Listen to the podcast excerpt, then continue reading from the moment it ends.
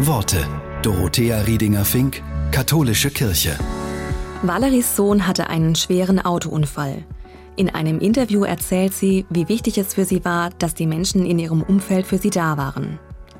Viele Freunde haben uns irgendwie signalisiert, dass sie an uns denken. Wie sie das genau gemacht haben, welche Worte sie gewählt haben, war mir nicht so wichtig. Von außen kann man sich nur schwer vorstellen, wie groß schon die kleinsten Gesten wirken. Mir haben so normale Sätze geholfen wie, das ist gerade so furchtbar, ich weiß gar nicht, was ich sagen soll. Oder, ich wünsche dir viel Kraft. Eine Freundin hat einmal pro Woche angerufen und mir immer das gleiche auf die Mailbox gesprochen. Ich bin da. Ich denke an dich. Du musst dich gar nicht melden. Das hat mir total gut getan.